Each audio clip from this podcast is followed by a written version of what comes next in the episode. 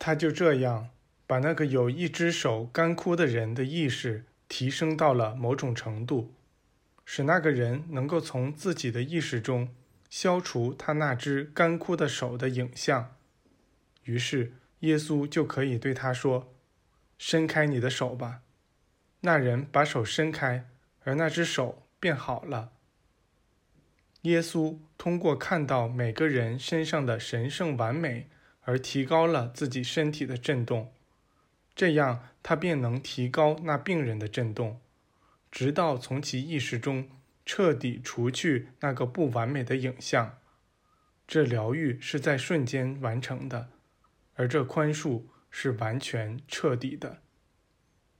你们不久就会发现，当你们坚持不懈地把自己的思想集中于上帝时，便能提升自己身体的振动，直至这振动与神圣完美的振动和谐地融合在一起。这时，你们便与那神圣完美成为了一体，因而也就与上帝成为了一体。你们能够影响自己所接触到的人们的身体震动，使他们看到你们所看到的那种完美。那时，你们便彻底完成了自己的那部分神圣使命。假如与此相反，你们看到的是不完美，那你们就会降低振动，直至引发那个不完美。这时，你们将不可避免的。收获自己播下的那颗种子结出的果实。上帝通过所有人来工作，以执行他的完美计划。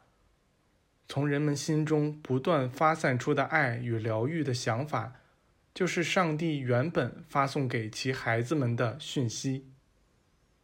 这些想法使我们身体的震动与神圣完美的震动保持接触。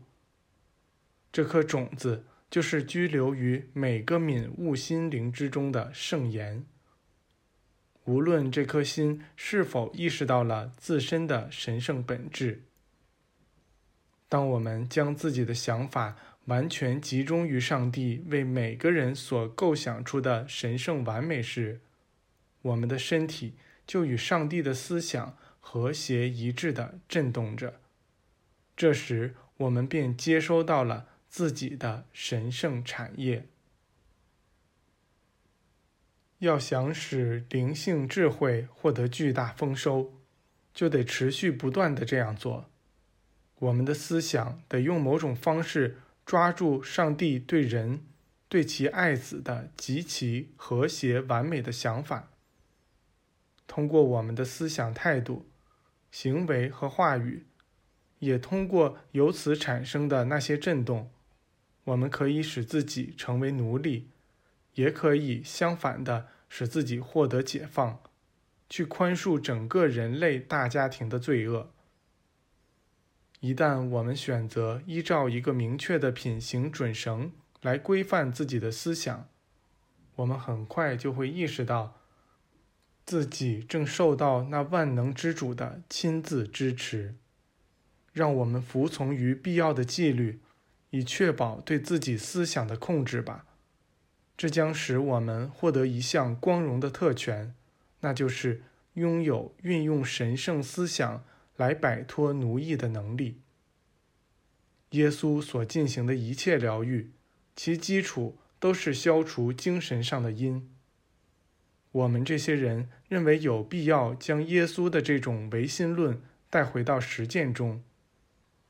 这样做了之后。我们发现，只不过是做了他曾要求我们去做的。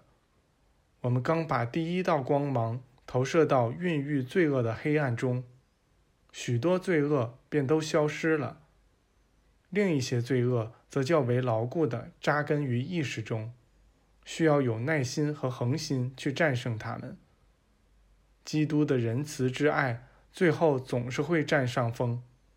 只要我们对其大大敞开门，而不给其带来阻碍，真正的宽恕始于个人心中，它会给全人类带来纯洁与恩惠。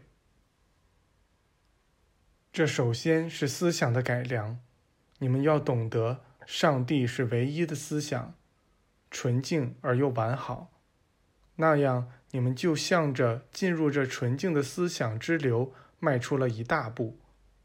你们要牢牢掌握住这个真理，即基督思想会通过你们找到一条完美的出路。这将使你们置身于那有创造性的、和谐的思想之流中。你们要让自己始终待在上帝洒向其孩子们的。持续不断的爱之思想流中，你们很快会看到一个由思想者组成的新的光明世界。你们会知道，思想是宇宙中最强有力的药物，是圣灵与身体疾病或全人类的不和谐之间的调节者。